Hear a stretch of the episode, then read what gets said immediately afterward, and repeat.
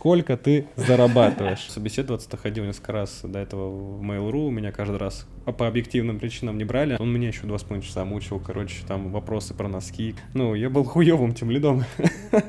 Когда вот от меня люди, ребята ушли, э, для меня это был сильный удар очень, на самом деле. Вот. Э, тогда прям месяц очень сильно стрессовал. Развивать фудтех и e-grocery в момент пандемии это было что-то просто безумно, ну, то есть вот как, не знаю, там, что-то для человечества, да. Если я заебусь, я могу там не знаю, чуть на отъебись поработать. Если у тебя есть цель, типа, вот максимально хочется кайфануть, Европа — отличный вариант, потому что в Европе все чилят, на самом деле.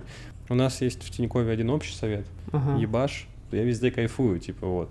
И поэтому сопутствующе получается иногда где-то там расти или, или работать чего-то достигать.